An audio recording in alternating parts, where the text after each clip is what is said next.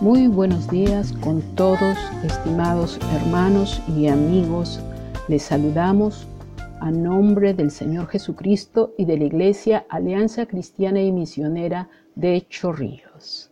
Bienvenidos a esta reflexión matutina el día de hoy. En esta oportunidad les habla Marlene de Castillo con el tema Ver lo que otros no ven. Abramos nuestras Biblias en Primera de Samuel, capítulo 16, versos 6 en adelante. Y dice así: Y aconteció que cuando ellos vinieron, él vio a Eliab y dijo: De cierto delante de Jehová estás ungido. Y Jehová respondió a Samuel: No mires a su parecer ni a lo grande de su estatura porque yo lo desecho. Porque Jehová no mira lo que mira el hombre, pues el hombre mira lo que está delante de sus ojos, pero Jehová mira el corazón. Entonces llamó Isaí a Abinadab y lo hizo pasar delante de Samuel, el cual dijo, tampoco a éste ha escogido Jehová. Hizo luego pasar Isaí a Sama, y él dijo, tampoco a éste ha elegido Jehová. E hizo pasar Isaí siete hijos suyos delante de Samuel, pero Samuel dijo a Isaí, Jehová no ha elegido a estos. Entonces dijo Samuel a Isaí, ¿son estos todos tus hijos? Y él respondió, queda aún el menor que apacienta las ovejas. Y dijo Samuel a Isaí, envía por él, porque no nos sentaremos a la mesa hasta que él venga aquí. Envió pues por él y le hizo entrar y era rubio, hermoso de ojos y de buen parecer. Entonces Jehová dijo, levántate y úngelo, porque este es. Y Samuel tomó el cuerno del aceite y lo ungió en medio de sus hermanos, y después aquel día en adelante el Espíritu de Jehová vino sobre David. Se levantó luego Samuel y se volvió a Ramá. Pidamos juntos la sabiduría y la gracia del Señor para poder entender su palabra. Cerremos nuestros ojos y concentrémonos en Dios. Padre, esta mañana te damos las gracias por ser nuestro Dios, nuestro Creador, nuestra autoridad, el Señor tanto en los cielos como en la tierra.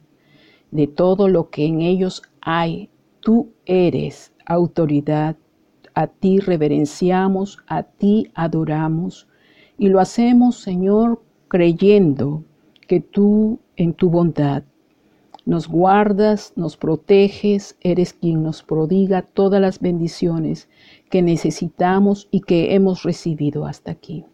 Padre, esta es tu palabra y nosotros necesitamos tu ayuda, tu guía, tu sabiduría y tu instrucción para saber aplicar estos principios bíblicos. Ayúdanos a verlos, a entenderlos y a desarrollar en nosotros, porque queremos andar en tus caminos en pos de ti, Señor. Gracias porque solos no podemos, lo hacemos siempre con tu ayuda. Pedimos la asistencia de tu Espíritu Santo y el control y la sabiduría en todo este tiempo que estaremos juntos. En el nombre de Jesús. Amén. Salieron a la calle vestidos como si fueran a una cita. Saco, camisa, pantalón de vestir, zapatos. El más elegante llevaba un traje gris planchado y estrenado para la ocasión. Usaba lentes, bigote y sin llamar la atención, con naturalidad, sin que nadie notase o pudiese adivinar sus primeras palabras, fueron, Arriba las manos, esto es un asalto. Esto sucedió un 13 de enero del 2006 en Argentina. No siempre la fachada es el reflejo de lo externo. No proyecta la verdadera condición interna del ser humano. A veces pensamos que porque una vez lo experimentamos así, fuimos engañados por las apariencias, ya no volveremos a caer en ese mismo error. Pero déjame decirte que esta es una lección difícil de aprender por uno mismo. Miremos el caso del profeta Samuel en Primera de Samuel capítulo 9, que nos dice que los hijos de Israel quisieron tener un rey y Saúl les agradó. Era alto, no había otro más atractivo y tenía un porte real. Por tanto, Dios le concedió su petición a Israel, les dio al hombre que querían como rey. Incluso la apariencia de Saúl le causó una muy buena impresión al profeta Samuel, pues le tuvo en muy alta estima. Desde ese capítulo hasta el capítulo 15 leemos cómo Dios le dio al rey Saúl muchas y grandes oportunidades de tener éxito en la tarea encomendada, pero a pesar de ello fracasó en cada una de ellas y fue desechado por Dios. Al Señor no le era necesario esperar para ver los resultados del reinado de Saúl. Él ya lo sabía de antemano. Pero Saúl necesitaba saberlo y también Samuel necesitaba saberlo porque él amaba a Saúl y el pueblo tenía que estar enterado porque ellos habían elegido a Saúl como su gobernante y habían fallado. Y Dios, que sigue sentado en su trono, les iba a mostrar que Él es quien corona a quien Él quisiera, como Él quisiera, pues es Él el que pone y quita reyes.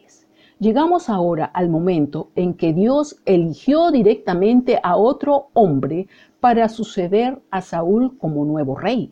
Y es allí donde el profeta Samuel, al ir a un pueblo pequeño llamado Belén, por encargo de Dios para ungir al futuro rey de Israel, el profeta, al ver que Eliab, el hijo mayor de Isaí, tenía la apariencia de llegar a ser un gran rey y líder, vuelve a errar al adelantarse en pensar y juzgar que esa era la forma en que Dios también elegiría a sus siervos. Samuel pronto había olvidado que Saúl tenía la apariencia, pero no tenía el corazón que un rey del pueblo de Dios debía tener. No importaba que también se viera Eliab, pues Dios le dijo, yo lo desecho no porque estos hijos de Isaí fuesen malos hombres, sino por el hecho que Dios no los había elegido. La Biblia dice que no depende del que quiere ni del que corre, que Dios tendrá misericordia del que quiera tener misericordia. Dios tenía en mente a un hombre diferente a las expectativas del profeta. Samuel necesitaba aprender al ver a las personas a buscar el carácter de Dios, los valores del cielo, el lugar que ocupa Dios en sus vidas. Recuerden que en primera de Samuel 15, 22, Samuel le dijo a Saúl cuando desobedeció, mejor es obedecer que sacrificar y el prestar atención mejor es que la grasa de los carneros. Ustedes y yo demostraremos nuestro amor hacia Dios mediante la sujeción, el sometimiento, la obediencia, la confianza en Él. No es lo que expresemos al contar a otros lo que somos. Lo importante es si le estamos obedeciendo o no. La vida cristiana es una vida de realidades, no es una vida de fingimiento, afectación o apariencia. En este versículo 7 vemos que Dios corrigió a Samuel para que dejara de seguir siendo guiado por su tendencia natural de juzgar, de elegir, de opinar, de apreciar por las apariencias externas. Somos tan propensos a juzgar a los demás, incluso en los círculos cristianos, por su apariencia, por su dinero, su posición social, por la casa en que vive, el automóvil que conduce o el puesto que ocupa en la iglesia.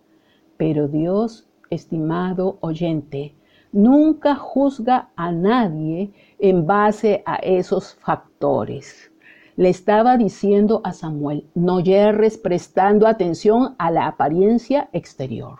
Samuel tenía que aprender y entender que lo que Dios busca es que cada uno de sus hijos, de sus servidores, es que prioricemos, velemos más por el estado de nuestro corazón. ¿Cómo está nuestra relación con Él? Tenemos que preocuparnos por desarrollar una relación de amor y de obediencia por ser quien es Él. Él es nuestra autoridad. Necesitamos cultivar un carácter humilde, sencillo, obediente, responsable, valiente y esforzado cuando las circunstancias así lo requieran. ¿Quién de nosotros no quisiera tener un líder en medio nuestro con estas cualidades?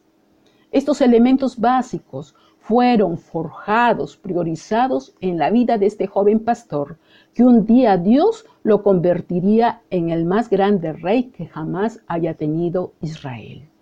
También tenemos que señalar que cuando Isaí y sus hijos se prepararon para participar del sacrificio de paz que habían venido a hacer, Isaí se olvidó por completo que todavía tenía un último hijo. Tampoco ninguno de sus hermanos pareció notar que David no estaba presente, o al menos ninguno hizo algo al respecto. Todos tenemos que entender y aceptar que es potestad únicamente de Dios elegir, es derecho de Dios escoger a sus servidores. Gracias a Dios que no depende de nosotros, sino de Él, porque nadie toma para sí esta honra sino el que es escogido. Muchos son los llamados, pero pocos son los escogidos. David estaba cultivando esas cualidades tan extraordinarias. ¿Cómo es que ninguno de los miembros de la familia no lo notaron? Dos respuestas parecen evidentes. En primer lugar, las cualidades que son atractivas al Señor rara vez resultan atractivas a los hombres. En demasiadas ocasiones simplemente adaptamos los modelos del mundo a las necesidades de la iglesia. La palabra, sin embargo, declara que lo necio del mundo escogió Dios para avergonzar a los sabios y lo débil del mundo escogió Dios para avergonzar a lo fuerte. Primera de Corintios 1:27. En segundo lugar, existe algo más profundo que tiene que ver con la falta de visión que produce la excesiva cercanía a otras personas. Cuando pasamos mucho tiempo con otros, dejan de impactarnos sus cualidades y empezamos a acostumbrarnos a ellas. Vemos solamente lo ordinario y cotidiano. A veces cuando la otra persona se ausenta, volvemos a recuperar una apreciación por las cualidades que siempre estuvieron presentes en su vida, pero que ya no notábamos.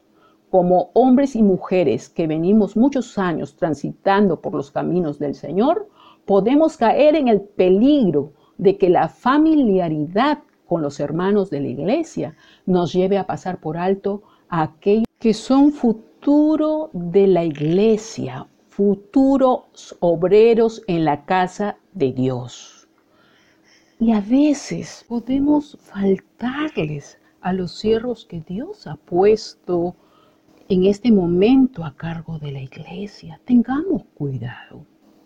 No te quedes con una imagen equivocada de ellos. Los de Nazaret no pudieron ver en Jesús más que un simple carpintero, aun cuando por todos lados se hablaba de sus extraordinarias cualidades. Dios desechó a Saúl como rey debido a su rebelión y desobediencia. ¿Es usted obediente a Jesús?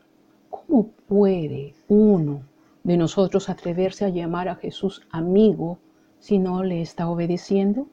Y desobedecerle constituye una rebelión contra Dios. No debemos juzgar guiados por nuestra inclinación natural basada en la apariencia externa. Necesitamos que Dios mantenga nuestra visión sintonizada con la de Él para que veamos a nuestro alrededor con sus ojos.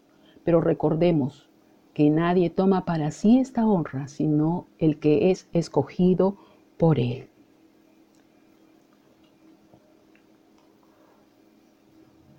Gracias por escuchar esta reflexión matutina. Que sea de edificación para tu vida y seguiremos reuniéndonos el día de mañana si Dios lo permite. Permíteme bendecir tu vida con una palabra de oración. Padre, muchas gracias por enseñarnos esta mañana que demos prioridad al estado de nuestro corazón, porque eso es lo que tú miras, al corazón contrito y humillado, dice tu palabra, no desprecias. Señor, nosotros queremos aprender a no juzgar por las apariencias, sino con justo juicio. Queremos dejar que tú nos guíes, que tú nos muestres el camino por donde debemos de andar. Queremos confiar que lo que tú eliges, que a quien tú pongas como autoridad, Señor, esa es tu voluntad. Y oramos para que nuestro corazón siga siempre dependiendo de ti. En el nombre de Jesús bendice a cada oyente, a cada hermano, hermana que nos escucha esta mañana y que escucha sobre todo tu palabra. Que la bendigas, que bendigas a su, su hogar, bendigas su mesa, bendigas su cuerpo, Señor, con salud y salud y libertad para poder hablar a otros de tu gran amor. En el nombre de Jesús. Amén. Muchas gracias. Shalom.